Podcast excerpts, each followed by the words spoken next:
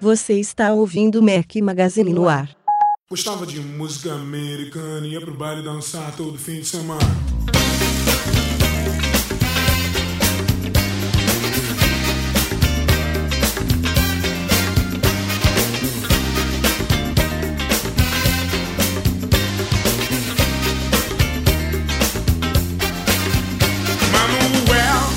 Fala galera do Mac Magazine, bem-vindos ao nosso podcast 115. Hoje é o clima de Natal, vocês vão estar ouvindo aí, a maioria de vocês eu espero no dia 24 de dezembro, véspera de Natal. Estamos gravando na noite do dia 23, são agora 11 10 da noite. Bom dia, boa tarde e boa noite a todos vocês. Estamos ao som de Ed Mota, uma sugestão de, do Luiz Felipe Chiaradia. Esse é um dos que mais sugere coisas bacanas aqui na nossa trilha sonora, mas quem não coloquemos ainda aqui, não, não se desesperem. É, a gente tem uma lista enorme aí de bandas e artistas que a gente vai botar no podcast, então não, não se preocupe a gente recebe, vai pra lista e uma hora chega, chegamos lá. Bom, meu nome é Rafael Fishman, estou com meus dois companheiros inseparáveis, como sempre, Benedito Mazzi. Fala, Brenão. Fala galera, tudo bom? E aí, animados pra mexer no saco do Papai Noel, ver os presentinhos e tal? e Eduardo Marques, fala Edu. Fala Rafa, fala Breno. Cara, esse ano foi contenção de despesa. Ano, ano, de, ano de nascimento de filha é presente para ninguém, vamos que vamos. Não, cara, a melhor sugestão para isso é fazer amigo secreto lá, amigo oculto, não sei o que. Só, dá, só gasta um presentinho, coloca limite de preço e todo mundo brinca é. e se diverte. É Mas aqui boa. em casa também vai ser meio contenção não, né? Aquele negócio, o foco principal nas crianças que elas merecem, Natal é para elas, então vai ser divertido, mais um aninho divertido. Não, o meu também vai ser bem família, peruzinho, ceia de Natal, amigo secreto e vamos que vamos. Que isso, Rafael, peruzinho. Bom, é, a gente tem outra pessoa aqui para saber como é que vai ser o Natal também. Em clima de Natal, temos um convidado especialíssimo que já estava aqui na nossa agenda para futuros podcasts há bastante tempo. Finalmente conseguimos agendar aí uma data. É um, hoje em dia já é um executivo, difícil de achar tempo na agenda e tudo mais. Pedro Franceschi, fala Pedrão, beleza, cara? E aí, pessoal, tudo certo? Seja bem-vindo bem ao Mac Magazine no ar. Valeu, pessoal, um prazer estar aqui com vocês. Bom, é, antes, eu não vou nem introduzir aqui o, o, Pedro, vou deixar ele se introduzir. A gente vai dedicar aqui, aproveitando até que a semana não já, já foi morna aí no mundo Apple. É óbvio, tem algumas pautas para discutir hoje, mas é, a gente está com tempo de sobra aqui, são pautas mais simplesinhas. Vamos começar o podcast falando um pouquinho com o Pedro. Bom, Pedro, eu já te conheço há muitos anos, claro que virtualmente, assim como a maioria das pessoas que eu falo hoje em dia aqui no mundo Apple, mas vamos deixar você se apresentar aqui. Você ainda tem 14 anos? Não, né? não, não, já, já passei da idade. Já? Tá com quanto agora? Agora tá com 18. Ó, 18 aninhos, maravilha. Mais 18 aninhos muito bem vividos, cheio de conquista, cheio de realizações. É, antes de a gente falar do seu passado, o que, que você faz hoje? Qual que é a sua empresa? O que, que vocês estão tocando aí? Quais são os projetos atuais? Fala aí pra galera. Bom, hoje, hoje eu, tô, eu tô tocando o Pagar-me junto com, com um amigo meu que é meu sócio, é, que é basicamente uma plataforma para simplificar receber pagamento online pro pequeno e médio é, vendedor online. Uhum. Ah, só, só pra galera entender o que, que é, entra aí, é pagar.me, tá galera? pagar.me. É, uh, fazendo um paralelo aí, é mais ou menos o que a Stripe faz nos Estados Unidos, que é um sistema também de. Uh, eu gosto de apresentar, falar que a, Stripe para mim é o PayPal 2.0 e apagar no Brasil é exatamente isso, é o PayPal 2.0, o PayPal evoluído, né? E mais do que só, é só não, que é sacanagem, né? Mas mais do que empreender, cara, o Pedro é um dos caras mais inteligentes que eu conheço. Conta um pouquinho, Pedro, qual que foi sua decisão aí entre faculdades que você passou? Você passou em duas faculdades super básicas, depois ainda optou em não ir estudar para empreender. Conta um pouquinho da tua história, é, se você quiser contar isso, lá, isso lá nem eu sabia. Do... Nem eu sabia. Como Negou não? os convites? Como vamos, não? Ah, vamos, lá, vamos lá. Bom, basicamente, é, é, contando um pouquinho da história do Pagar-me, a gente... É, basicamente a gente começou, eu e o Henrique, meu sócio, a gente começou no, no início de 2013, porque a gente viu que, que receber pagamento online era uma tarefa bem complicada no Brasil e que, e que tinha como simplificar muito a forma com que isso acontecia. E aí, basicamente, a gente começou programando, que era a única coisa que a gente sabia fazer. E, enfim, aí depois levantamos investimento e, e, tudo mais. E, e aí, pô, eu tava no terceiro ano do ensino médio na época e, e aí sempre começa aquela pressão, ah, de faculdade, o que, que você vai fazer da vida e... Eu, obviamente eu sempre quis alguma coisa relacionada com engenharia e computação. E aí eu, eu resolvi aplicar junto com o Henrique, é, eu sócio para as faculdades americanas. E, e aí eu apliquei no fim do ano, e aí nesse ano eu acabei descobrindo em março que eu, tinha, eu fui aceito no MIT e em abril em aceito em Stanford, né? Vocês entenderam? Oh, repete, MIT e Stanford. Só isso, mais nada, tá? Segue. Ó, oh, eu quero que as minhas é... filhas sejam igual você, tá bom? eu fui rejeitado em várias também, mas, mas faz parte. Eu fui rejeitado e... em várias, mas passei para as mais maneiras, né? É, é, é, MIT era que eu sempre quis ir, Stanford é a que eu acho que eu vou de fato um dia. É, mas agora entre nós aqui, né? Eu já tive a oportunidade de fazer curso de extensão tanto em Stanford quanto no MIT. Cara, o campus do MIT podia ser mais legalzinho, né? Podia, podia. Fiquei não é, muito é, decepcionado. Fiquei, não, assim, não é eu foda. achei... Quando todo mundo primeira... chega lá, falando, nossa, MIT deve eu ser também. aquele negócio Eu achei que ia mágico. ser a NASA, né? Eu achei que é, ia ser também. a NASA. Cheguei lá, tipo, cabo canaveral, o animal é, prédio, uh -huh. cara, né? Cara, mas tudo na vida é expectativa, né? Você é, chega lá com a expectativa não, lá em o, cima... Assim, o Media Lab é muito legal, que é o laboratório lá onde eles fazem a maioria das coisas é, que você vê no YouTube. É, é, é legal e tal, mas assim, o resto do campus é muito frio é, obviamente, porque lá a temperatura média durante o ano deve ser uns menos 10 e, e neva, a gente tava, eu fui lá em abril e estava nevando, então além de tudo é bem frio, né? Já na Califórnia é no, a menor temperatura que faz é 10 graus e para quem é carioca faz total diferença isso, né? Sim, sim, sem dúvida. Não, Mas como é que. Eu, eu, eu ainda não entendi legal. direito o, o Pagar-me. Antes da gente até uhum. orientar o pessoal a, a, a, acessar lá, como é que funciona? Isso é o usuário que escolhe usar ele ou são não, lojas online? São lojas online. Eu, eu posso é. contar como funciona mais ou menos, para eles claro. correr se errado? Uhum. A gente usa o Pagar-me numa das. fazendo o jabá, que eu sou jabazeiro pra caramba, numa das nossas empresas aqui, que é o Super Player que é um nosso sistema de rádio web. Então, quem quiser entrar lá, superplayer.fm para escutar é de graça, mas quem Todo quiser mundo pagar... pagar minha assina, by the way. Ah, que bom, que bom, fico muito feliz.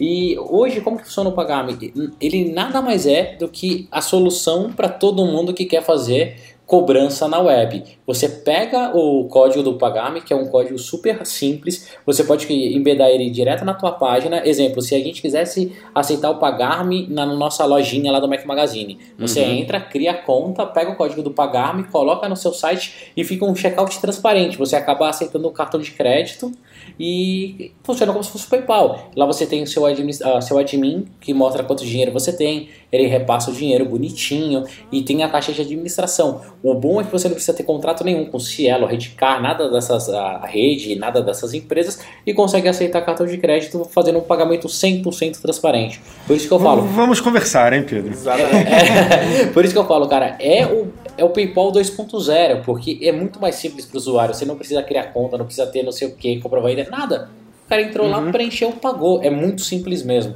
E seguindo bem o benchmark do Stripe, é, a integração para o lado técnico é praticamente zero, é nula, cara. E isso facilita bastante. E daí tem lá as metriquinhas, vendendo até o peixe do Pedro, é, uhum. o, o, pagar para os nossos negócios, é, a pagar é, ajudou mais do que eles se propõem, mais do que eles comentam, que falam que é 25% a mais de vendas. Para a gente, é, ele é mais eficaz. Então vale a pena quem tem um micro, um pequeno negócio, dar uma olhada e fazer essa integração que é muito simples. É mamão com açúcar vale a pena mesmo. Pô, que Breno falou, que bom que Breno falou alguma besteira aí, Pedro? Não, tudo certo. Que bom que você gostando de usar no Superplayer lá. Pô, eles são, estão com a gente desde janeiro desse, de janeiro desse ano, vai fazer um ano aí e, e bom, a gente só, só escuta eles gostando bastante. É, e, e basicamente esse esse trabalho de. de é, se tá parecendo que tá fácil é porque tá bom, porque por trás dos panos a quantidade de coisa que a gente tem que fazer por causa de burocracia, de bandeira, de operadora de cartão é. É, é uma coisa absurda. É, Brasil, é né? absurdo. Brasil, é, não, Brasil, e, até porque no Brasil você tem parcelado, que é uma coisa que não existe em outro lugar do mundo. E tem uma tem série de coisas que complicam muito o negócio, também, né? né?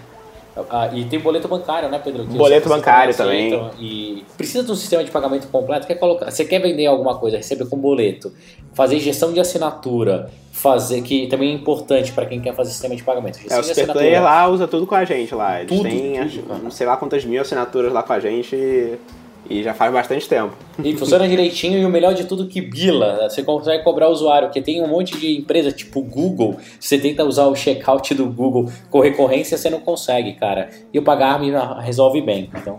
Muito legal, muito legal. E ó, tem, tem outras coisas que o Pedro já fez. O Pagar-me, sem dúvida, aí tem um, um, futuro brilhante. Eu acho que a gente vai trabalhar junto, como o Edu brincou aí, Pedro. Depois ah, a gente que ótimo. fala. Vamos falar Mas assim. tem outras três coisinhas que eu separei aqui pra gente, a gente conversar. São três coisas que você fez, vale Uhum. notar, entre 2011 e 2012. Ou seja, já estamos falando aí entre dois e três anos atrás. Uhum. Que são três coisas que todos nós, todos eu, Breno, Edu, com certeza, vários ouvintes, a gente espera a Apple fazer ainda. O primeiro chama iUsers. iUsers, É, para quem não sabe, é, foi um mod que o, que o Pedro desenvolveu. É, claro, essas coisas tudo para Cydia, né, para iPads e iPhones com jailbreak. O iUsers, como o nome já indica, era um gerenciador de múltiplos usuários para iPad. É uma coisa que a gente já discutiu aqui múltiplas vezes no, no podcast, que é a possibilidade de você compartilhar um iPad com mais de uma pessoa, né? Uma coisa que a gente vê acontecendo no dia a dia. É, eu vejo aqui em casa, é um exemplo. É, é um produto que a Apple inicialmente concebeu como sendo para um usuário só, que eu acho que funciona muito bem no caso do iPhone, mas que no iPad não, não é bem assim.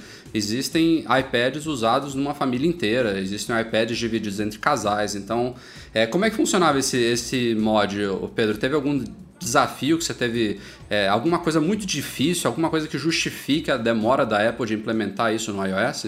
Então, na verdade, é, eu acho que, eu acho que quando, quando eu acabei fazendo, lançando o iUsers, né, o, o drive sempre foi exatamente esse, né, compartilhar o iPad, é, e até porque eu tinha um problema em casa, que eu tinha a minha mãe e meu irmão que também queriam usar o meu iPad, e aí eu fiz isso pra justamente separar os dados e, e foi o uso da maioria das pessoas também. Mas o, o ponto é, é mais uma questão de, de mercado, né? Ela, ela deixa de vender três iPads para vender um só. Então, então acho que esse é o motivo principal dela não ter feito até agora.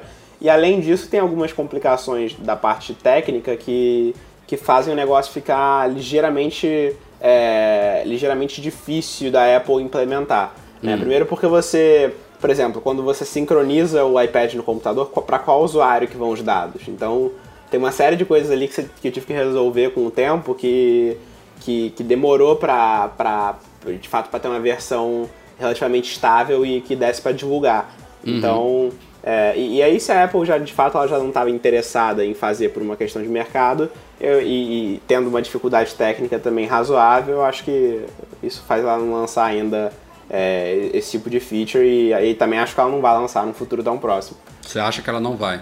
A- Acho que não, porque que não. de fato, se você parar pra pensar, faz sentido, né? Você, por exemplo, a- eu, eu e, e meu irmão tem um iPad também, e, assim, é, ele e a minha mãe poderiam ter o mesmo iPad sem problema, porque eles nem, nem usam ao mesmo tempo, só que o fato dos dados e do iCloud estar sincronizado com o iPhone deles faz total, total diferença, né? Então, e justamente o, o que eu acho que o que eu acho mais genial da Apple não é nem cada produto, mas o ecossistema que ele cria em volta de tudo que você tem. E, e não ter isso é um negócio que, que prejudica bastante a experiência, né? Eu olho essa limitação, eu não vejo a pessoa olhando assim, ah, já que o iOS não oferece múltiplos usuários, eu vou comprar um segundo iPad aqui para casa. Eu vejo a pessoa mantendo, a não ser que isso já fosse a intenção original, ter realmente dois iPads ou três iPads ou mais iPads em casa. Se, se não é a intenção, eu vejo a pessoa ali convivendo com aquilo ali, criticando a Apple e tendo uma experiência é, abaixo do Sim, sim. satisfatório, entendeu? Na época, É na época visão. inclusive, o que, o, que, o, que, o que falavam é o seguinte, é porque justamente isso, porque o, o, num, a Apple, ela. Tudo bem, ah, talvez ela deixe de vender um ou outro iPad, mas assim, o, o, ônus que ela resolve com esse tipo de feature é muito maior do que o que ela perde em venda, né? Então não faz muito sentido. E até porque isso tem outras utilidades, como por exemplo quem tem é, quem tem conta corporativa e, e aí, por exemplo, para não misturar aplicativo pessoal com aplicativo de trabalho, esse tipo de coisa, é, que às vezes, é, às vezes as pessoas separam e, e até porque você tem, às vezes, é, por exemplo, tem gente que tem é, conta do, do Exchange, do, da Microsoft, que acaba, por exemplo, criando um monte de configuração de segurança que você não pode plugar o iPod em o iPhone em determinados lugares, porque ele reclama que aquele dispositivo não é certificado, ou então ele pede uma senha o tempo inteiro quando você reinicia o iPhone. É, Tem até agora uma configuração que não aceita o Touch ID. Então, esse tipo de configuração que você pode desativar quando você está usando o iPhone para um uso pessoal, também seria interessante, né? Mas acho que a E- Apple não e gosta muito tem- da ideia. É, mas cara, a Apple não. Eu também não acredito que ela vai fazer isso tão cedo. Mas tem muita, muito mais coisa ainda. Fala aí, Rafa. Né, E só, só concluindo, ainda tem um terceira, uma terceira aplicação disso que é um guest mode, né? Você poder. Exato. Uhum. Alguém chega na sua casa, pega seu iPad e não entra nas suas coisas. Enfim. Pô, Com e- certeza. E, uma coisa que não faz sentido nenhum, né? Porque, assim, é, quem, quem tem o- um e-mail iCloud, por exemplo, para usar, para checar, um- o simples fato de checar um e-mail no iPad de alguém é impossível. Aham. Hoje em dia, Total. porque você, você não tem um webmail do iCloud, né? Você precisa Uhum. configurar lá em ajustes e criar uma conta nova. verdade, é Então, verdade. sem um guest mode, você não pode checar o seu e-mail da Apple no, no iPad de alguém. E até porque Mas- depois a pessoa fica recebendo push e tal, Exatamente, até, tipo, até, é- enfim, até de sincronizar tudo também não é muito fácil. É, Exato. É, uma, é uma coisa meio louca. Segunda coisa que o Pedro já fez aqui, essa sim vai sair a qualquer momento, já pintou em rumores a real. Na verdade, não exatamente como você fez, Pedro, é o Quasar. Ah, o Quasar era um gerenciador de janelas para iPads que simplesmente fazia o iPad funcionar basicamente como o S10. Cada aplicativo tinha sua janelinha ali flutuante, você podia redimensionar, podia colocar lado a lado e tudo mais. E tem sim um rumor aí já de alguns meses atrás é, relacionado a iPads e ao iOS 8 ainda não se concretizou, mas eu acho que vai se concretizar em breve, que é a possibilidade de você rodar dois aplicativos lado a lado, que é inclusive um- uma das coisas que a Microsoft, se eu não me engano, ataca nos comerciais dela, é, a- a- destacando né, diferenciais de outros tablets em relação ao iPad, que é justamente a questão da multitarefa, né, de você poder fazer real- de fato duas coisas ao mesmo tempo. É, a sua intenção era essa com o Quasar ou era dar uma experiência no iOS mais similar ao S10? É, a ideia, na verdade, na época era, era que parecia legal e, pro- e- e- e mais produtivo, assim, você rodar, você ter janela igual você no computador, né? Na época, na verdade, é, isso foi no iOS 5, então é, o iOS era bem mais rudimentar do que ele era hoje, você não tinha uma série de coisas que você tem hoje. É, por exemplo, o Task Switcher era, o App Switcher era muito mais tosco, era aquela versão que tinha os íconezinhos embaixo. É, então, assim, era, já, já era ruim de trocar de app, né? Então, na época, foi a, a- o Quasar era uma, era uma solução que é, a aparência era muito boa pro que ele se propunha resolver. E, e aí, basicamente, é, quando, quando, a gente, quando eu comecei a desenvolver, é, na verdade, tinha um desafio técnico bem grande, porque no iOS 5 é, não tinha background task ainda. Então teve, eu tive que fazer uma modificação na forma com que os processos são inicializados pelo kernel do iPad para rodar dois processos ao mesmo tempo.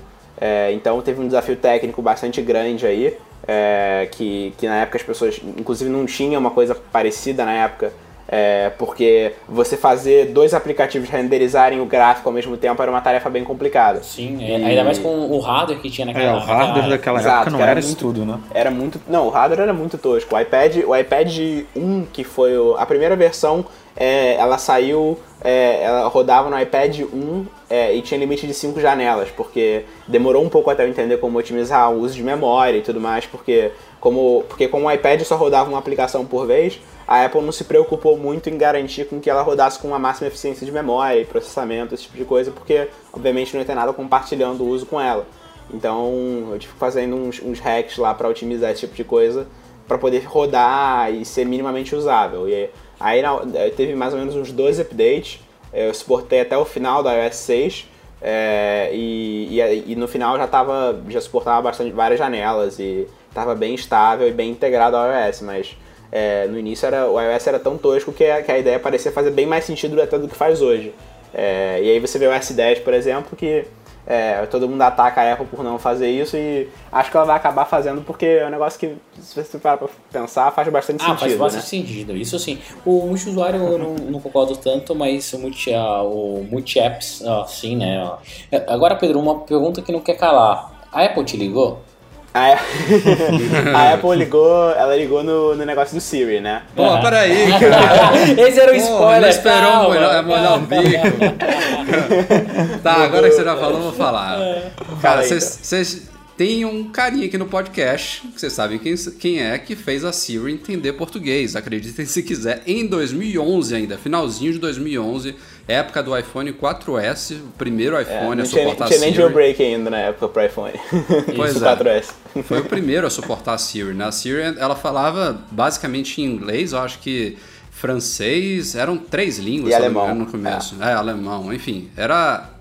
Se, se naquela época já, o português já parecia distante, imagina agora. É, na verdade, eu É falei contrário, besteira, eu né? falei ao contrário. Né? Se naquela época o português era distante, enfim, eu vou tentando corrigir, vai, não tô conseguindo. enfim, vocês entenderam. Se agora parece consegue, distante, imagina velho. naquela Isso, exatamente. Mas, Pedro, como é que foi isso aí? Fala. Ah, isso aí foi, foi basicamente, pô, é, eu tava, eu tava conversando no Twitter com o Pedro, na época que saiu o, o- a Siri, todo mundo falou, pô, não suporta nem, nem, sei lá, italiano, nem espanhol, não vai suportar português nunca, né? ainda mais com a Apple Brasil rápida do jeito que é, vai demorar aí uns bons anos, né? E, e aí o pessoal começou a falar, aí começou a ter uma discussão pra ver se, se o problema da Siri não funcionar em português era, uma burocracia ou se era uma limitação da tecnologia que não suportava português de fato. E eu falei assim, não, duvido que seja tecnologia, com certeza é burocracia. E falaram, é, mas não funciona, então não temos como saber. E aí foi, aí foi que eu comecei, é, eu- fiquei umas cinco noites fazendo, é, eu virei três delas e, e basicamente o que eu fiz, como não tinha jailbreak na época e não dá pra brincar muito de verdade no celular, eu fiz um servidor que interceptava a comunicação entre o celular e a Apple, ele gravava o áudio dentro de um arquivo, ele fazia um, tinha um algoritmo de interpretar esse áudio usando uma API da própria Nuance, que é a empresa que, é- que, que fazia o reconhecimento de voz do Siri em inglês. É, e aí tinha uma técnica é, relativamente avançada para fazer a compressão do áudio e colocar ele dentro do padrão que o iPhone usa para enviar para a Apple. E aí reenviar o áudio gravado em inglês para a Apple e, e fazer a mesma coisa na resposta. Não se preocupem se vocês não entenderam nada, eu também não. Não, é, é o seguinte, ó, Só, resumidamente. só isso que ele fez, Ó, só. Resumidamente, ele pegava o que você gravava, jogava no servidor dele, mandava pra Apple, devolvia, ele traduzia e jogava pro telefone. Exatamente. Eu Entendeu? ficava exatamente no meio fingindo que eu era a Apple, falando com o celular. Só que aí depois de mim eu falava com a Apple de verdade pra ver que, que, qual que era a, a A resposta da Siri de verdade pra aquela, pra aquela pergunta.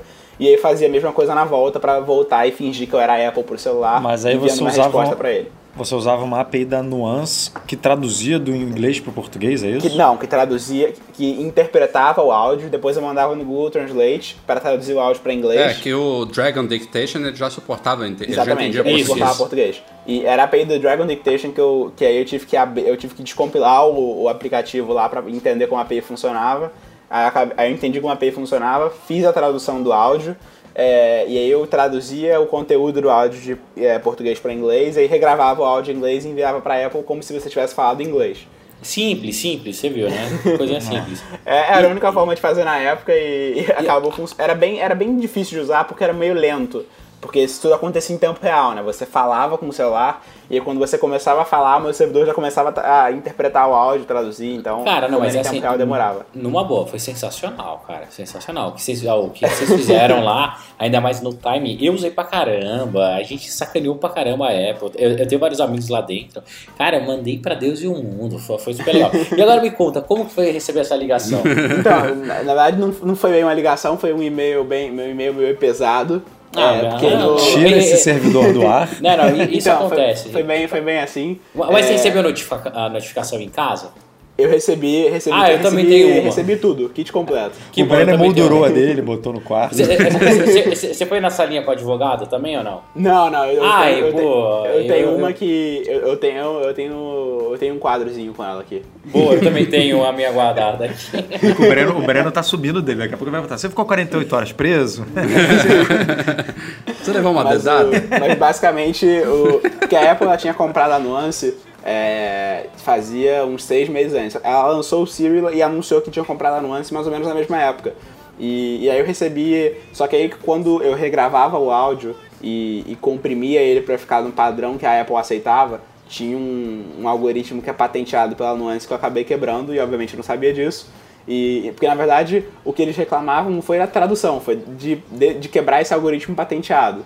E, e aí eles mandaram notificação, mandaram desligar o servidor, senão eles iam tomar as medidas legais cabíveis e tudo mais. E, e aí, Mas a, a eu Apple parei. não comprou nuance, né? Eu tô, tô Ela, viajando. ela comprou uma grande Ela parte, comprou. se eu não me engano. Ela comprou. Ela É, eu me é lembro maior de uma história dessa, é verdade. E, Nem- nem lembrava e aí disso. eu recebi a carta via nuance, mas com o logo da Apple, né? Então Aí falou, foi... se eu não faço o Ciro em português, ninguém pode fazer. Pode tirar essa porra. E, Eu- e aí eu hoje estamos aí três anos depois, né? E, E nada de é, Siri. Nada, nada de Siri. Eu, eu acho que o, o grande problema não é essa questão de interpretar o português, até porque, como você falou, como a gente comentou aqui, o Dragon Dictation já funcionava bem Claro, naquela claro, época claro. e hoje em dia a gente já tem o ditado também funcionando muito bem, obrigado, é, em português no, no iOS. Eu acho que o grande problema da Siri é, primeiro, aquela interpretação de ser um assistente realmente natural, né? De você não ter que gravar comandos, não ter que ler o manual para entender como falar com ela. Então você pode, é, usando aqui um exemplo mais básico que a Apple usou zilhões de vezes no, no lançamento dela, que foi a previsão do tempo. Você não precisa é, dizer, me diga qual é a previsão do tempo para amanhã. Você pode perguntar se você pode sair com guarda-chuva no dia seguinte. É, mas também tem aquela integração local, né? Que depende de informações de filmes, informação de trânsito que hoje em dia já funciona. Exato. É, enfim, tem uma série de Foi, foi serviços. esse, esse tipo de dado que, que eu acho que acabou atrasando, porque a relação da, da Apple Brasil com, enfim, com os fornecedores desse tipo de coisa locais, por exemplo, Google Brasil e, enfim, sites locais de, de, de cinema, de conteúdo esportivo, esse tipo de coisa, que a Siri precisa consultar, ela nunca, a Apple nunca se aproximou muito desse, a Apple Brasil, no caso, nunca se aproximou muito é, desse, dessas pessoas e, e eu acho que até hoje ela não consegue entrar muito nisso é, por pura burocracia. Mas a parte da tecnologia, na época o Dragon Dictation já funcionava, então de certa forma já era um argumento, mas fazer funcionar no próprio Siri, é, obviamente era bem mais legal. É isso aí. Papo muito legal, muito bom. Poderia fazer um podcast só disso, mas vamos falar um pouquinho sobre os assuntos que rolaram nessa semana no mundo web. Vamos lá. A BBC, uma rede de notícias britânica muito conhecida por todos nós, ela resolveu investigar uma coisa que é rotineira as condições de trabalho nas fábricas parceiras da Apple lá na China, incluindo Foxconn, Pegatron e outras várias cons aí. É, e ela achou coisas não muito interessantes, não muito legais. Ela divulgou aí um vídeo é, bastante detalhado junto de uma matéria lá no site dela, é, atacando aí a Apple, principalmente, até porque tudo que envolve o nome, o nome Apple é, gera mídia espontânea, apesar dessas parceiras dela também serem parceiras de inúmeras outras fabricantes de tecnologia, mas a Apple estava no centro dessa coisa toda. E resumindo, estavam dizendo que as condições eram precárias, que tem trabalho escravo, que tem menor de idade trabalhando por ali, enfim, é, várias coisas envolvendo aí irregularidades que a gente já acompanha há anos. É, que a própria Apple acompanha também há anos. A Apple publica anualmente um relatório completo sobre os avanços que ela faz nessas fábricas e até por isso ela não recebeu de bom grado essa reportagem da BBC. Não que ela tivesse que receber nem de bom nem de mau grado, isso- a mídia tá aí para falar o que quiser, liberdade de, de imprensa é isso aí.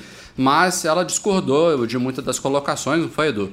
É, ela não só discordou, mas o que, o que eles falaram foi que eles é, foram é, contatados pela BBC e eles passaram algumas informações e que a BBC preferiu não divulgar essas informações, preferiu só focar no, no lado ruim, que realmente existe, todo mundo sabe disso, é, e não quis falar um pouco dos avanços e, do- e de como que a Apple supostamente está melhorando um pouco as coisas e tal. Porque a grande discussão é essa, né, cara? É, todo mundo falar, se a Apple se preocupasse com isso, é, parava de produzir as coisas na China, produzir nos Estados Unidos, produzir em outro.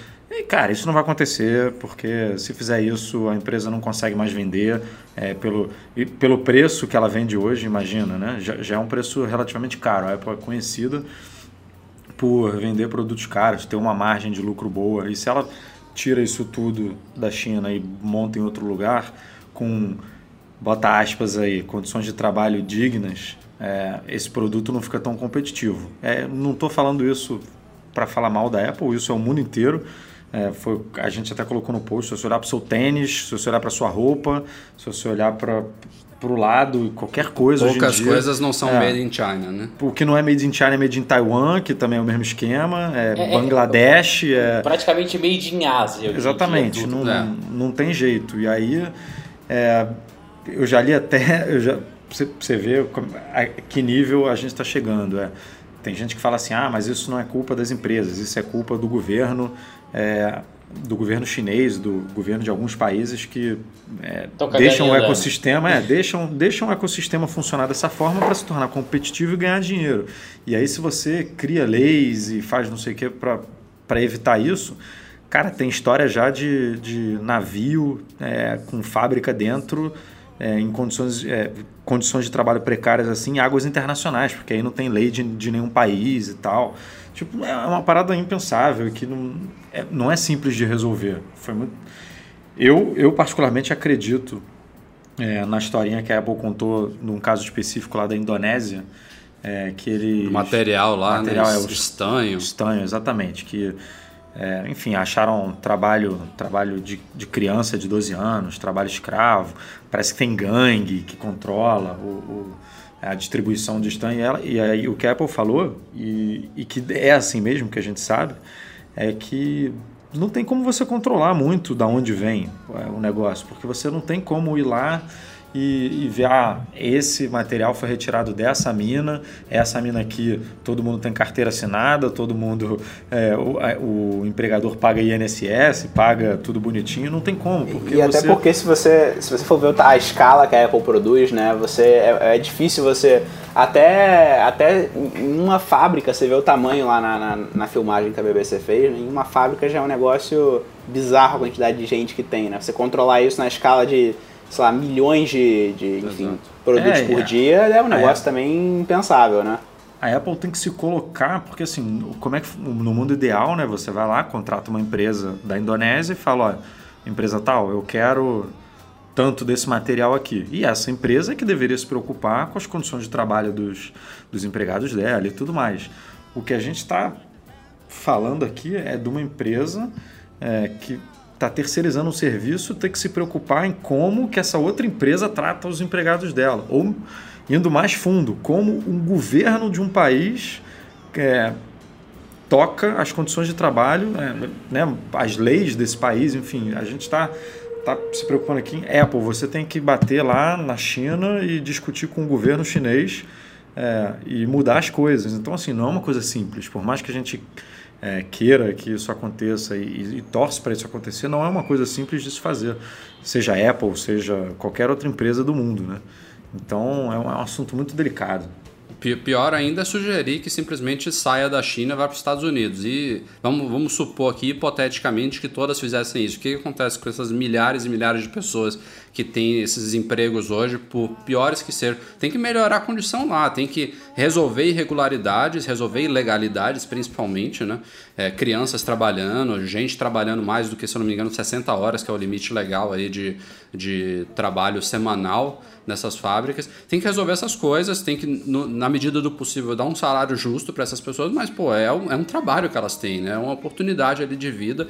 Existem mais de um bilhão de pessoas na China, é, é um mercado muito concorrido de trabalho, então não é à toa que esse tipo de, de oportunidade, vamos chamar assim, é, bem entre aspas, acabou se disseminando tanto por lá, né? A mão de obra barata, né? A famosa mão de obra barata que viabilizou essas fábricas é, de, de, como você falou, de todos os segmentos possíveis, de tecnologia, a vestuário, a, os cambal a quatro. Então...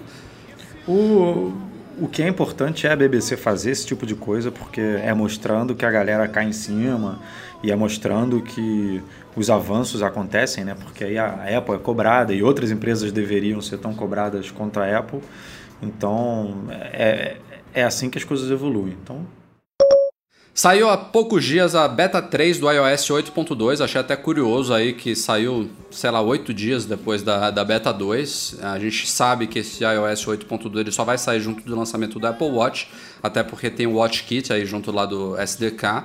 A Apple mesmo já deixou isso bem claro e o Watch não é aguardado pelo menos até, sei lá, março, abril, maio. Maio, junho, julho, agosto, é. só Deus sabe. 2016? Então é um, pouco estranho, é um pouco estranho, né? Uma beta uma semana depois, como se a coisa já tivesse para sair, mas enfim, é, a Apple liberou aí, estamos já na terceira beta do iOS 8.2. É, e teve uma coisa pelo menos visível, não foram só aquelas melhorias aí por debaixo do capô, que foi focado no app Saúde, que tem tudo a ver com o Apple Watch, por sinal. Ele vai vir com vários sensores, vários, várias utilidade para o App Saúde, hoje muito mais do que a gente já obtém com o iPhone.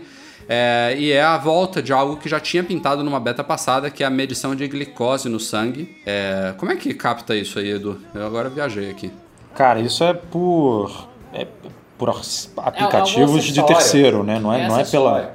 Não é pela Apple isso. Mas eu digo, o que no Watch não vai fazer isso, não, né? São não, acessórios não, específicos. Isso, ó, hoje tem uns medidores de glicose que você já compra na, na, loja que são sensacionais. Você tem um que conecta via Bluetooth, ele fica medindo e guarda o histórico, e tem outro que você doca ele mesmo, coloca na portinha e conecta. É, mas esses isso medidores tem que dar aquela, aquela pontadinha, né? Pegar uma sempre. gotinha de sangue, né? Oh, sim, ah, sim, sim. sim. Não, é, tava tinha, só... Lá, antes do Apple Watch ser apresentado, rolava rumores, né, de que o Apple Watch ia trazer um sensor novo de é, exatamente de isso que eu estava pensando. Mas isso deve vir em alguma versão aí, 3, 4, 5, 6, sei lá, do Apple Watch, mas por enquanto é só por, por acessório mesmo. mas já também... continua a mesma bosta. É, isso que eu ia falar. Eles, eles melhoraram lá a apresentação do, dos, dos dados e tudo mais, mas de resto continua a mesma bosta e é uma bosta mesmo. É incrível, nem os gráficos eles tornaram interativos, não dá para você fazer que nem o, o ações. Eu acho que se funcionasse que nem o ações, já estaria mais do que suficiente. O ações você coloca na horizontal o iPhone, ele toma o gráfico a tela inteira, você pode tocar em dois pontos diferentes para comparar a evolução, você pode ter, ter a navegação lá em cima por dia, por mês, por ano. Não sei porque não, não simplesmente rolar, não copiaram Tinha que rolar ali. uns relatóriozinhos, Rafa. Por exemplo, fecha ali o mês, aí você fala, pô, nesse mês você perdeu é. umas notificações, nesse mês você perdeu 5 quilos, vai lá, continue assim, tipo... Porra, não tem nenhuma tem nenhuma integração com nada o aplicativo. Pedro, você, você não... usa ele ou usa algum de fitness? Eu já usei, o, eu já usei os da Nike, é, mas hoje, hoje eu, eu, eu traqueio. Eu já tentei traquear por ele, mas, mas é.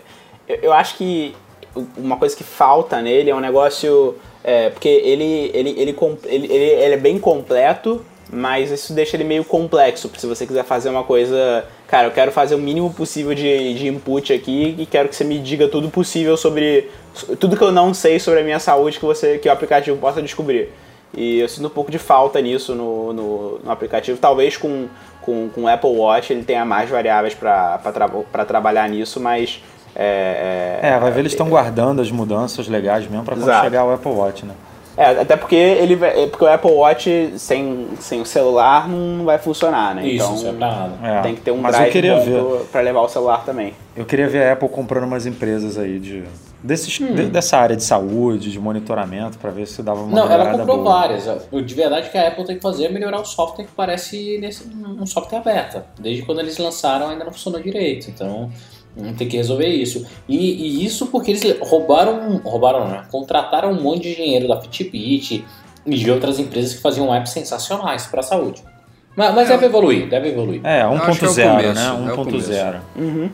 Mas eu acho que no 8. Ponto alguma coisa não vem nada muito diferente, não. Acho é, que eu também espero mais vai, pro 9. É, vai, ter, vai ficar para o ano que vem. A gente já publicou lá no site a nossa seleção dos melhores apps de 2014. Eu estou trazendo essa pauta aqui por dois motivos. Primeiro, porque Breno e Pedro não falaram os deles, os deles ainda. E segundo, também para explicar um pouquinho a nossa metodologia. Eu, quando sugeri essa, essa pauta na, na, na, na equipe lá do Mac Magazine, eu tentei focar em aplicativos lançados em 2014, mas depois a gente foi vendo que ficou difícil fazer essa seleção. É, teve algumas pessoas que mandaram realmente apps lançados em 2014, teve outros que mandaram tanto aplicativos quanto jogos, teve outros que incluíram aplicativos de outros anos, mas que bombaram em 2014, enfim. A coisa ficou variada. As minhas opções, só falando aqui, eu selecionei um app para iOS, que foi o Hyperlapse do Instagram. Achei que a tecnologia envolvida ali na, na naquela na estabilização de imagem, na aceleração e tudo mais, eu achei fantástico, apesar de não ser um app que eu uso no dia a dia. E para OS 10 foi o CalcBot da TapBots, apesar de eu também. Tudo tem apesar, né? Tem um porém.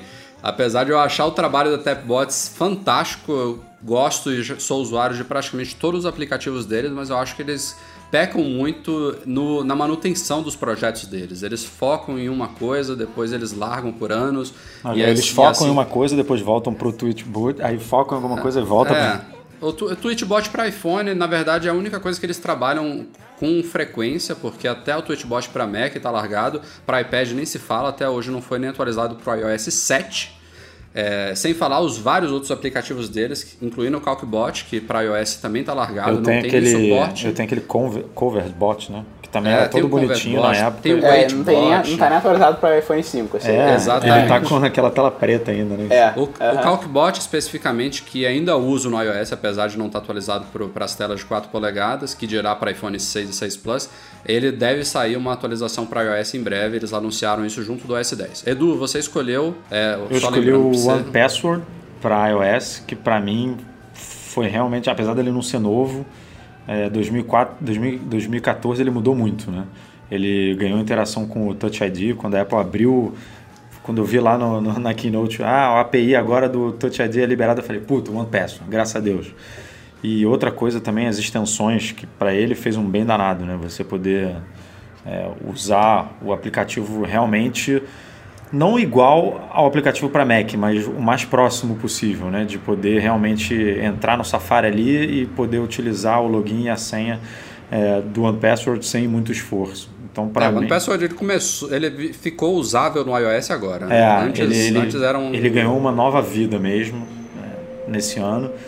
E outro aplicativo que também não é novo, é, se não me engano, já tem uns 4 anos, mas que a gente começou a usar agora, né, no, uhum. nesse ano, o Wunderlist que eu achei também muito bacana. Tem praticamente tudo aí que a gente precisa. A gente sempre está testando opções novas e ele, por enquanto, é, foi o mais completo, apesar de ainda não ter uma, uma área dedicada ao, à, à conversa diária, né, ao chat diário ali que a gente precisa. É, ele tem lista de tarefas, tem comentários, tem é, data limite, enfim, tá, é bem bem completo, quase totalmente completo. Então, para mim, foi uma bela surpresa. Sem contar a interface dele, que é super bacana, super bonita. Então, selecionei ele merecidamente. Eu imagino que enquanto a gente falava, o Breno e o Pedro estavam aí pensando o que, que eles iam falar. Eu não, não se... eu tô comendo pizza. Pedro, tem algum na ponta da língua aí de iOS Vamos ou de, de, iOS 10? É, eu tô gostando muito do Mailbox agora. É, hum. Mailbox para mim foi uma experiência bem engraçada, porque no início eu achava uma merda, achava muito ruim, e agora, e agora eu tô gostando. Bom é... saber, que eu quero dar uma nova chance para ele. O, o Mailbox, na verdade, ele, a versão de Mac, eu, porque eu comecei usando ele, ele, ele no Mac antes do iPhone, curiosamente, e no Mac era tão ruim a versão beta que eu falei, nunca mais vou usar isso na minha vida, e ainda bagunçou minha inbox inteira, então foi uma zona. Mas eu, eu comecei a usar ele no iPhone e, e o negócio que ele faz de não só de te lembrar, mas de ser tão fácil de categorizar os e-mails, é, para mim é o que é o negócio mais legal. E, e, e, o, que, o que eu acho legal dele é que ele, por, por rodar, é, por deixar todo o serviço de receber o seu e-mail na nuvem, é, você ele te manda push sem ter que ficar fazendo fetch e é, eles e, destacaram bem isso no lançamento. Sim, e, e, e, inclusive a parte de filtro é toda online, então posso falar o seguinte, eu quero que ele me notifique só mensagens que entrem nesses critérios aqui, que estejam nessa lista, então, é, por exemplo, a minha inbox eu não recebo no celular, eu só recebo uma lista específica que é alguns clientes específicos e, enfim, e-mails de, de, certa relevância. Então, ele tem uma série de, de coisas que facilita você é, limpar a sua inbox no dia a dia, que para mim são, são bem úteis. É, fora isso, é, outro que, que, o, que eu gostei bastante foi o paper do Facebook, é, que, o, que o Rafael aí.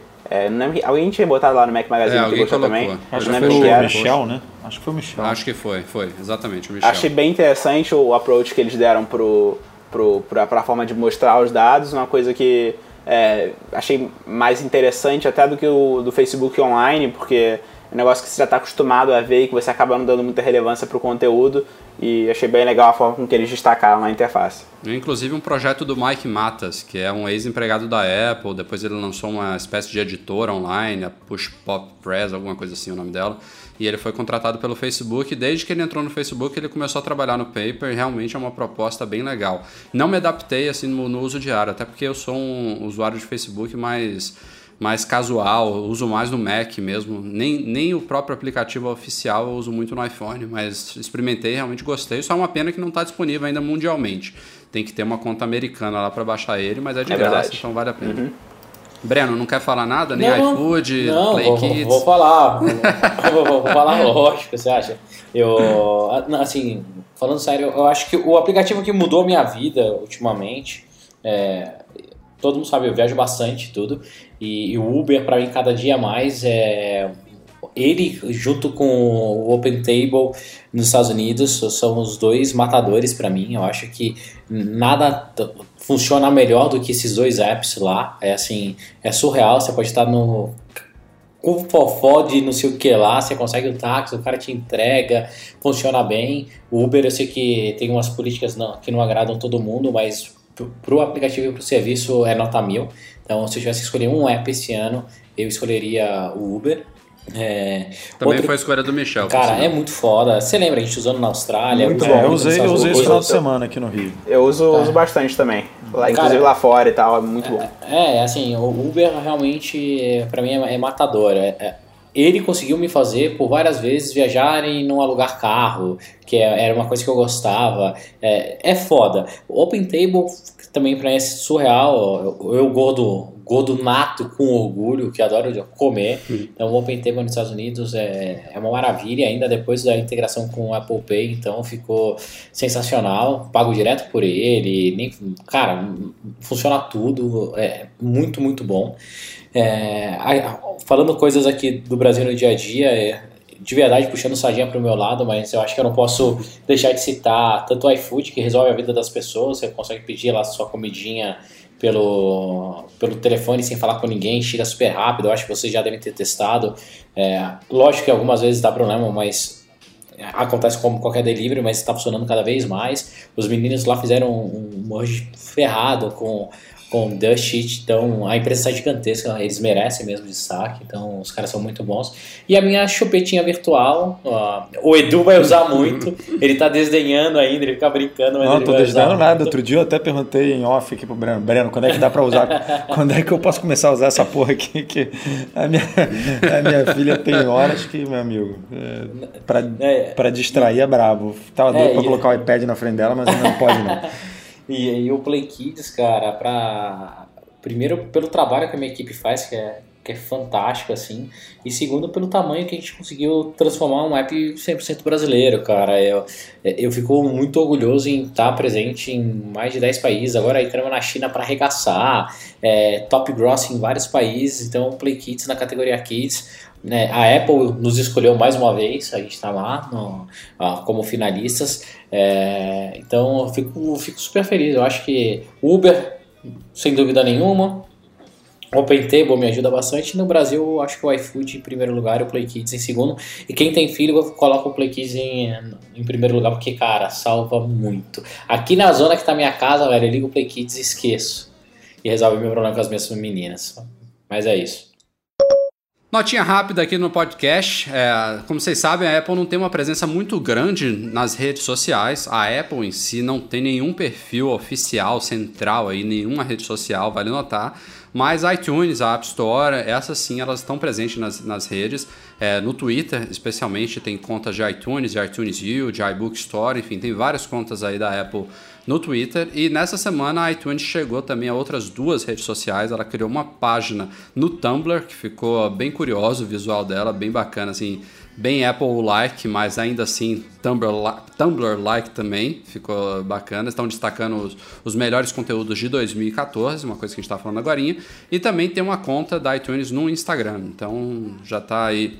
São duas contas realmente oficiais, mas quem vale o alerta aqui, como sempre. Se você vê aí contas de Apple, principalmente aquelas prometendo sorteios de coisa, pelo amor de Deus, não é nada oficial, não é nada da Apple, ela não faz e não vai fazer isso nunca, esse tipo de sorteio em redes sociais. Então, é, dê uma olhada no nosso post. Tem Eu acho que é a primeira, a primeira dela. rede da Apple no Instagram, né? Então, do Instagram ah. é verdade. No Tumblr é o segundo é. que ela faz. Ela fez um Tumblr a, no ano passado, no lançamento do iPhone 5C é, tinha lá várias, várias animaçõezinhas, videozinhos é, promovendo as cores, as capinhas lá. Tinha inclusive do é, Carnaval do Brasil, né? do um assim. Tinha. É a segunda vez, mas agora parece que é uma página mais fixa aí da iTunes que deve ter novidades aí, destaques de conteúdos e tudo mais. Um tópico agora polêmico. Ontem, no dia 22 de dezembro, a Apple liberou uma atualização crítica de segurança para o OS 10 de uma vulnerabilidade aí que eu nem vou entrar aqui em detalhes, mas uma coisa realmente séria aparentemente que a Apple correu para corrigir. E aí eu e o Edu a gente estava acompanhando, obviamente a gente publicou aí a, a, uma notícia sobre a disponibilidade da atualização e tudo mais, só que de ontem para hoje começaram a pipocar várias notícias aí é, embaladas por Reuters e Bloomberg e, outras redes de notícias aí grandes dizendo que teria sido a primeira atualização automática instalada sem o consentimento de usuários que a Apple fez no OS 10. Claro que dessa vez, ao contrário do caso recente do álbum do YouTube, é, tem um propósito muito bom, né, que é proteger os usuários, mas claro que já gerou algum mimimi aí. Mas assim, eu, eu e o Edu, a gente não está entendendo por que estão falando não, isso. E tem, porque tem declaração lá, de as... porta-voz da Apple, né? Isso que eu achei mais é, estranho. Tá, tá muito confuso. Se, se, vocês abrem as preferências do sistema lá na, na área de App Store do OS 10, tem uma, uma opçãozinha lá bem clara que diz em português: instalar arquivos de dados do sistema e atualizações de segurança. Aqui no meu isso está desmarcado. Eu falei para o Edu, eu não tenho como testar isso porque eu instalei manualmente a atualização cerca de uma hora depois que ela saiu. Mas o que deram a entender nessas notícias é que mesmo se você tem isso desmarcado, né, ou seja, que você não quer que nada seja instalado automaticamente, que essa atualização teria sido forçada para os usuários. É, eu não acredito nisso, eu acho que houve uma falha de comunicação. Não sei nem se o Breno e o Pedro podem nos ajudar a esclarecer esse mistério. Tanto é que a gente não tocou no assunto no site, mas eu resolvi trazer aqui no podcast para a gente bater um papo, até para entender o que vocês acham desse tipo de atitude. Eu eu não sou do, do, do, grupo de mimimi, apesar de eu não ter a opção marcada, eu gosto de ter controle de atualizações, mas uma coisa simples assim, uma atualização de 1.4 mega que não precisou de restart, não precisou fechar nenhum aplicativo, é, que só visa o bem dos usuários, realmente eu não entendo por que, que tem uma repercussão negativa disso. Mas eu ainda acho que tem ruído na linha aí. Eu acho que, eu acho que começando aí, vamos olhando aí o que a gente teve de vulnerabilidade em 2014. A gente teve primeiro Heartbleed, né, que foi que basicamente fez o HTTPS não ser mais seguro. Depois a gente teve o Poodle, que fez alguma grande parte dos, é, dos certificados HTTPS também é, serem seguros de certa forma. E a gente teve é, também a da Apple, é, que foi uma coisa relacionada a, a certificado SSL também, né, que, que, parou de funcionar. E, e bom, e, Shell é o Shell Shock, Shock exatamente. E, e bom, e a, acho que ainda bem que disponibilizaram, né? Porque é, pelo, pelo, pelo que eu li sobre a falha, é, até de um ponto de vista um pouco mais técnico, parece que é, o sistema que eles que tem um sistema em, em Unix, é, em Mac e Linux que chama NTP, que serve basicamente para sincronizar a data é, com um servidor remoto que, que tem a, a, hora certa. E, e nesse sincronismo Exato. você, é, se algum se o servidor enviasse algum tipo de pacote é, é, errado ou, ou, malicioso, você conseguiria executar um código na máquina do cliente, é, na máquina do usuário, sem, sem permissão dele. E, e, como esse processo ele roda como, como, como, como root, né, como administrador, entre aspas, do, do computador, ele conseguiria, teoricamente, ter controle de qualquer coisa rodando na máquina. E, e ao meu ver, olhando do ponto de vista de segurança, que é uma coisa que, que eu acabo me preocupando bastante, estando bem inteirado por causa de, enfim, cartão de crédito, esse tipo de coisa. É, eu acho que a Apple fez certo e qualquer outra empresa no lugar faria a mesma coisa. Né? Se a Microsoft, por exemplo, tivesse como corrigir o Heartbleed em todos os. Em, se fosse uma coisa num, num, no computador dos, dos, usuários que pudesse ser corrigida remotamente, ela também faria sem a menor dúvida, porque, é, prezando bem do usuário, acho que não tem o menor problema, é, desde que, obviamente, você faça só o que você está falando que você vai fazer. Mas Pedro, e, você julga, okay. você julga esse esse problema atual mais grave do que os outros que aconteceram em 2014 que você até comentou aí ou não? Ou não? Eu você acho que, que... Ele, é, ele é bem menos grave. Então por que, que a Apple que... né, escolheu, escolheu exatamente esse para fazer porque isso? Porque eu acho não... que esse eles conseguiram fazer atualização desse jeito sem dar o reboot, porque pelo que eu acho que se eles soubessem é, porque é, olhando, olhando como, como essa atualização, na verdade, ela basicamente trocou o, o, o executável do, do o, o, Daemon, né, o sistema que roda o NTP na máquina. E, e, assim, isso é uma atualização que é relativamente fácil de trocar, é só você realmente trocar um arquivo. E como esse programa ele roda de tempos em tempos para sincronizar a hora, é, você não tem que parar ele para rodar. Só que na próxima vez que ele rodar, o arquivo já teria atualizado e aí estaria tudo ok. No caso do, da falha do HTTPS, você é, que você precisaria reiniciar, exatamente, porque como o OpenSSL ele liga com o boot da máquina, você é, é mais difícil de trocar, mas eu acho que se a, e, é, e como essa, essa falha do OpenSSL era bem mais é, crítica do que essa, porque qualquer um estava vulnerável, é, eu acho que se a Apple tivesse como fazer remoto e desse jeito é, não intrusivo como ela fez essa última atualização agora, eu acho que ela teria feito sem a menor dúvida. Só que eu acho que ela não conseguiu fazer isso por uma questão puramente técnica. Cara, assim, uh, eu, eu vou fazer uma comparação simples que é o seguinte: imagina que você está com um problema de segurança na tua casa. É, se um guarda ou alguém conseguisse passar na porta da tua casa e resolver esse problema, você ia adorar, não ia? Se ele tivesse que entrar na tua casa para consertar, você poderia se julgar não tão tranquilo, se gostaria de marcar ou até aceitar que essa pessoa entrasse na tua casa ou não. É a mesma coisa que a Apple fez em relação à atualização. Ela fez de fora, não atrapalhou, não interferiu em nada e, cons e consertou o problema. E te avisou depois. É, mais ou menos, que... assim, de fora seria, no meu ponto de vista, de fora seria se ela fizesse, sei lá, alguma coisa no servidor dela que não, me afetasse. Edu, mas Edu, ela, ela colocou na minha máquina, né? Alguma então, coisa. mas o sistema que você roda lá, você, se você ler todo o troço, você vai ver não, que eles têm direito a fazer. E, de verdade, foi para sua segurança. Se sim, esse, sim. Eu, se esse eu, eu não me importo também, não se ele tivesse feito o seguinte, ah, agora vamos receber, é, foi um update para otimizar melhor os iAds, a vida igual o Facebook, para te entregar a melhor forma os anúncios, beleza, mas não, é, é questão de segurança, é para melhorar o seu uso. Então, é que o mimi, hoje em dia a gente vive, infelizmente, um momento de muito politicamente correto, cara. Qualquer coisa que você vá fazer na vida é mimimi qualquer coisa, qualquer coisa. Impressionante. O melhor que você seja, ou que você é, esteja querendo fazer o bem ou o melhor para a pessoa, sempre tem um mimimi. E isso acontece com a Apple e com um monte de empresa. Então, na, na, minha, na minha visão, isso é uma sacola. É, na boa. Agora, eu, eu, eu, apesar de concordar plenamente com as colocações de vocês, eu ainda estou com uma pulga atrás da orelha. Inclusive, já que vocês não puderam esclarecer, eu peço aos nossos ouvintes, se alguém tem essa opção, instalar arquivos de dados do sistema e atualizações de segurança desmarcada, ou seja, vocês não querem que ele faça isso automaticamente, e essa atualização do NTP ela foi instalada automaticamente, por favor nos avise, só para a gente confirmar se essa informação aí de ter sido um update forçado realmente procede, porque aqui a gente não teve como verificar. É, teve um comentário lá no site que falou, ah, atualizou automático, aí eu pedi para ver e estava marcado no dele, então a gente ainda não recebeu esse feedback. Não adianta a gente dar dicas aqui de presente para Natal, porque esse podcast já vai ser publicado na véspera de Natal, mas ainda vale a gente notar algumas novidades que pintaram na loja Mac Magazine esses dias. Para quem não sabe, a nossa lojinha fica em loja.macmagazine.com.br. São várias novidades aí, principalmente para quem tem iPhone 6 ou 6 Plus. A gente tem capinhas novas, novas cores, tem a linha Impacto Duo, tem uma nova linha chamada Veloz, com dois E's no final. E a gente tem também uma película de vidro nova agora com borda. Então, quem é, comprou, por exemplo, a película de vidro anterior, que é aquela sem borda, ou seja, ela, ela não, não passa por cima daquela, dos cantos arredondados do iPhone, apesar de proteger de uma forma excelente, agora a gente tem uma outra opção com bordas. Apesar dela proteger a tela como um todo, né, toda a parte da frente do iPhone, o detalhe é que é, esse design impede que algumas, ah, na verdade algumas não, a maioria das cases sejam usadas junto dessa película. Então, é, ou você usa a película completa sem case, ou você usa a película completa com pode você pode usar a, a case da Nuance ou então você usa aquela película sem bordas que aí você pode usar junto de outra case para proteger seu iPhone de todas as formas. Então tem um post lá no site aí com essas novidades para todos os gostos, todos os bolsos, é, para você proteger o seu iPhone, deixar mais bonitinho, deixar do jeito que você preferir.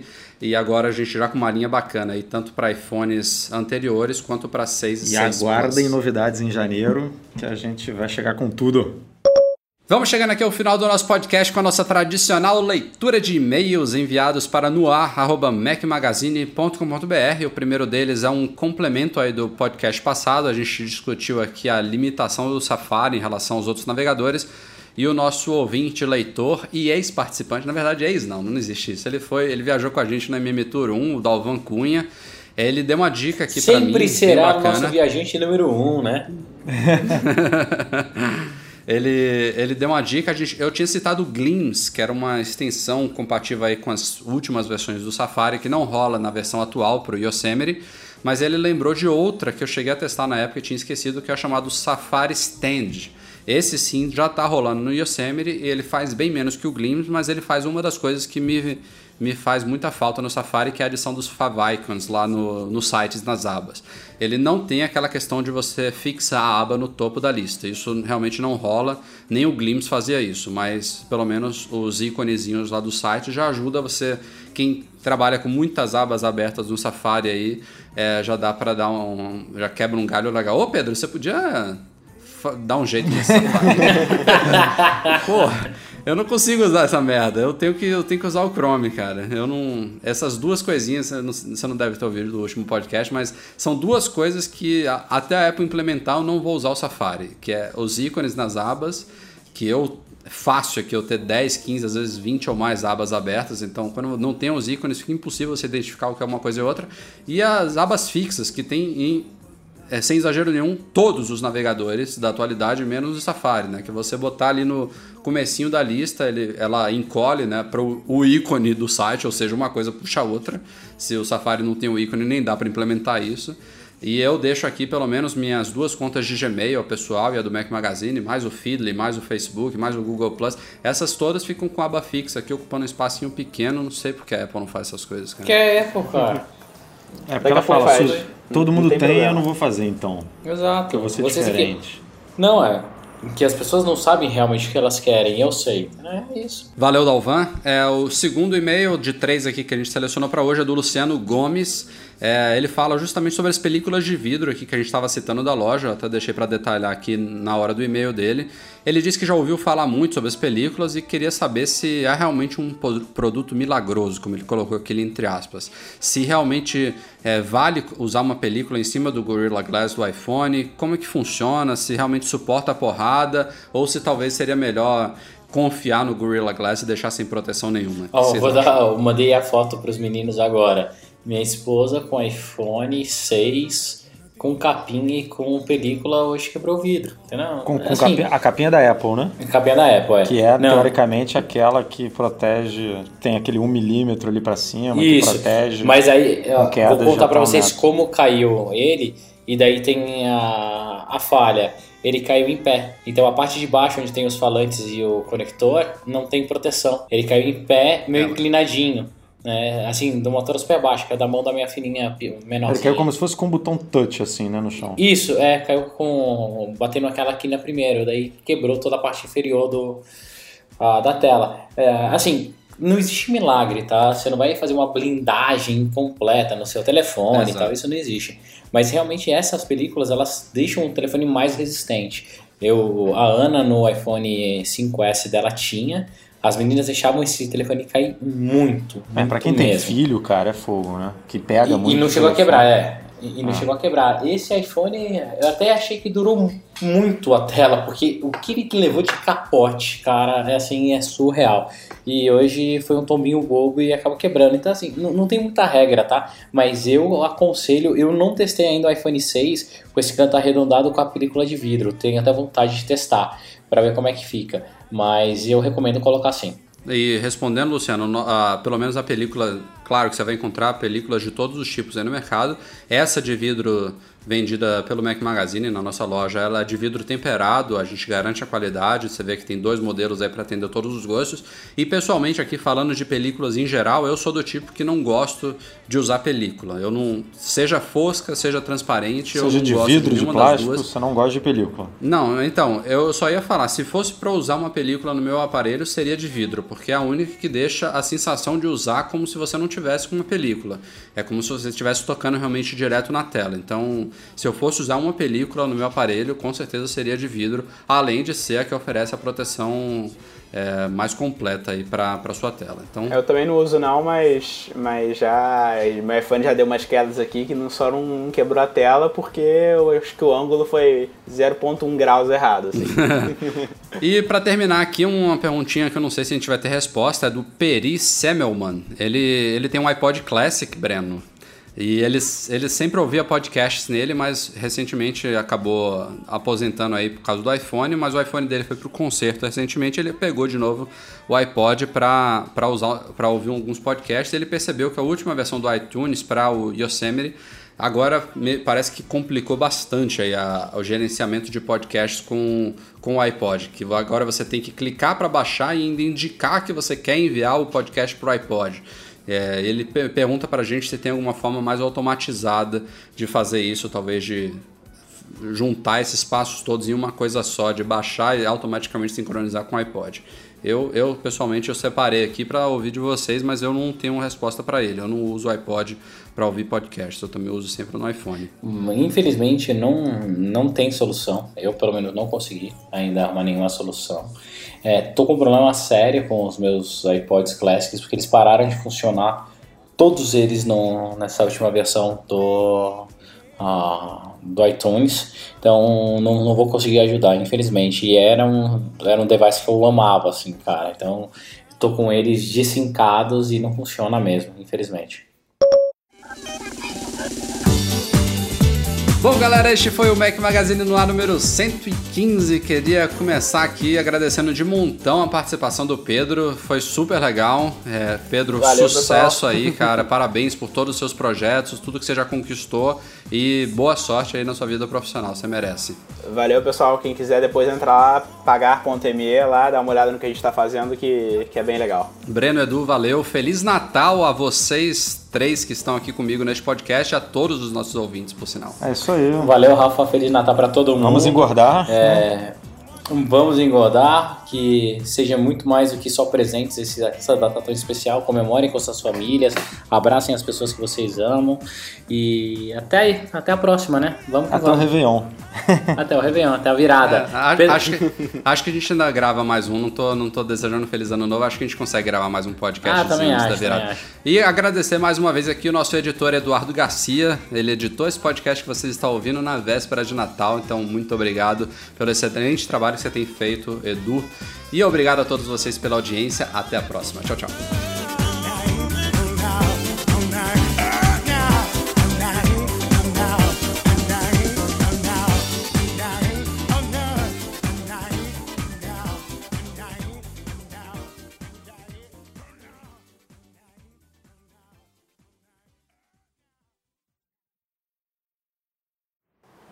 Tem a história, moleque de é, 18 anos, já cheio de história, pô. Ei, Me senti mal você, aqui. Você não viu nada, eu cara. Com... Você, vai ver. Imagina esse moleque com 30. Porra, eu com 31 aqui, não tenho metade dessas histórias aí. Vou estar com cabelo branco já com 30.